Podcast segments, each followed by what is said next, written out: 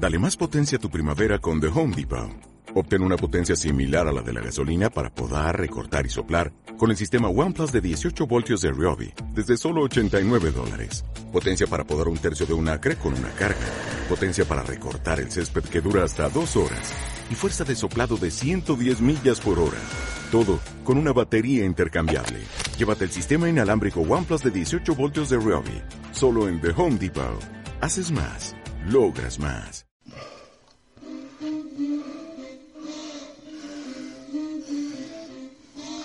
Hola, buenas noches. Les habla Tony Ariño.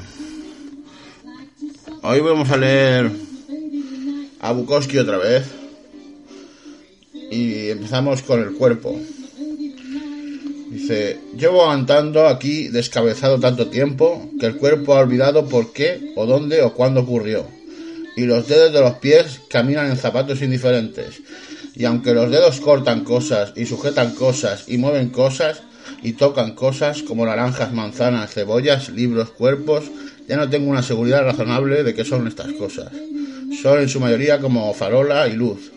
Además, a menudo las manos van a la cabeza perdida y sujetan la cabeza como las manos de un niño en torno a una pelota, a un cubo.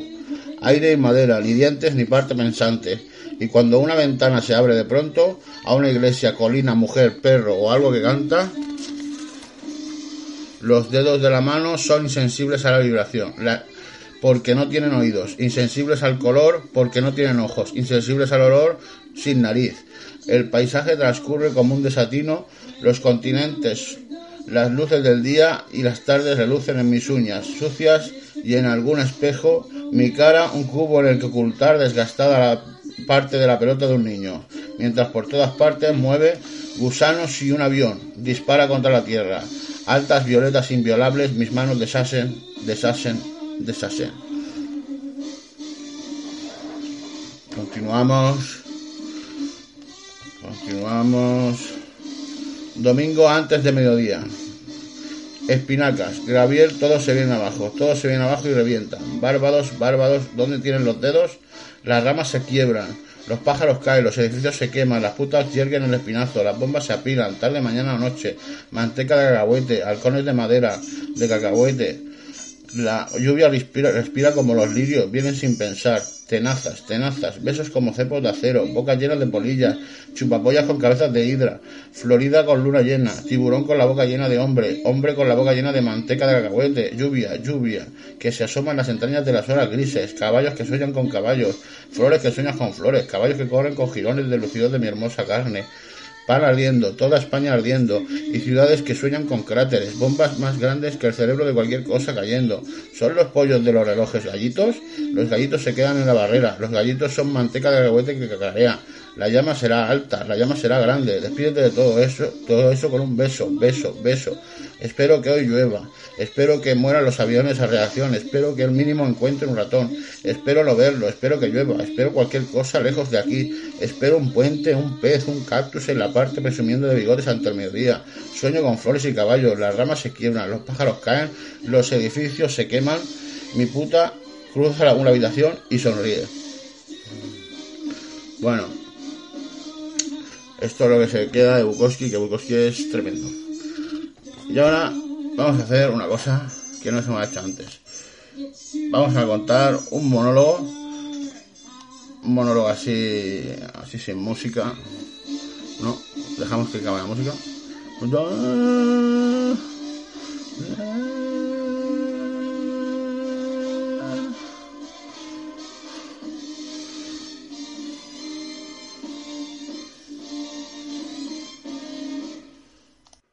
Hecho nunca, pero bueno, nunca es tarde, como he dicho, si la dicha bueno. Voy a contar un monólogo de Club de la Comedia.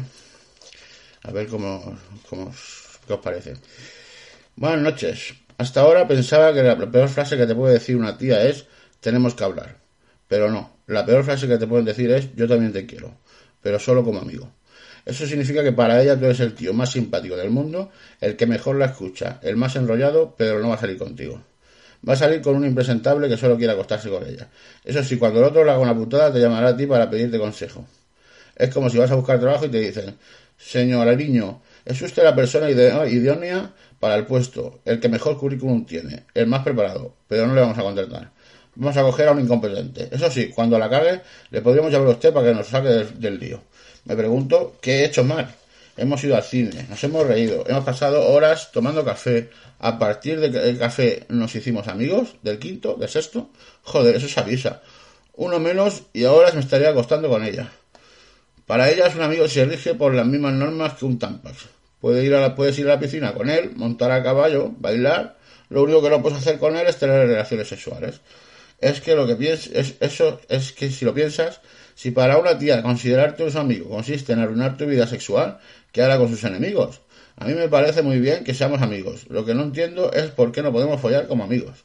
Yo creo que la amistad entre hombres y mujeres no existe, porque si existiera se sabría. Lo que ocurre es que cuando ella te dice que te quiere, solo como amigo, para ella significa que es eso y punto, pero para ti no. Para ti significa que si una noche estáis en la playa y ella se emborracha, hay luna llena, se han eliminado los planetas y meteoritos amenaza la Tierra, a lo mejor consigues enrollarte con ella. Por eso tragas, porque nunca pierdes la esperanza. ¿Que se lía con Oscar? Pues ya romperá. Cuando lo hace, tú atacas con la técnica del consolador. No llores, el Oscar ese es un chulo. Tú te mereces algo mejor, un tío que te comprenda, un tío que sepa estar ahí cuando lo necesitas, que sea bajito, que sea castaño, que no sea muy guapo, que se llame Tony como yo. Al menos, siendo amigo, puedes meter cizaña para eliminar competencia. Es la técnica del gusano miserable. Cuando ella te dice, ay, qué majo es Paco, ¿verdad? Paco es muy majo, sí, un poco bizco. No es bizco, lo que pasa es que tiene una mirada muy tierna. Sí, en eso tiene razón. Me fijé el otro día cuando miraba a Marta. No la miraba a ella, me miraba a mí. ¿Ves cómo es bizco? El colmo es que las tías consideran que tienen una relación súper especial con un tío cuando pueden dormir con él en la misma cama y que no se pase nada. Pero bueno, lo lo especial no sería que si pasara algo, un día después de una fiesta te quedas ayudándola a recoger como haces siempre. Y cuando acabáis ella dice, uy, es muy tarde, ¿por qué no te quedas a dormir? ¿Y dónde duermo? Pues, pues en mi cama a ti te tiemblan las piernas, esta en mi noche se han alineado los planetas. Ahora te das cuenta de que no son precisamente los planetas lo que se han alineado, porque ella, como sois amigos, con toda la confianza se queda en camiseta y bragas. Y tú, visto lo visto, piensas, me voy a tener que quedar en calzoncillos, con la alineación de los planetas que llevo encima. Así que te metes en la cama de un brinco y doblas las rodillas para disimular. Ella se mete, te pega el culo y te dice, hasta mañana, y se duerme. Pero bueno, ¿Cómo se ha podido dormir tan pronto? Pero esta tía no le sale nada. Estás acostado con la tía que te gusta. Al principio no te atreves a moverte, para no tocar nada. Sabes que si en ese momento hicieran un concurso nadie podría ganarte. Eres el tío más caliente del mundo. Y qué larga que se te hace la noche. Te vienen a la cabeza un montón de preguntas. ¿Tocar una teta con el hombro con el hombro sería de mal amigo? Y si esta teta me la toca, se la toca, me la tocan a mí, pero bueno, después de muchas horas ya solo te haces una pregunta. ¿Seré realmente un gilipollas?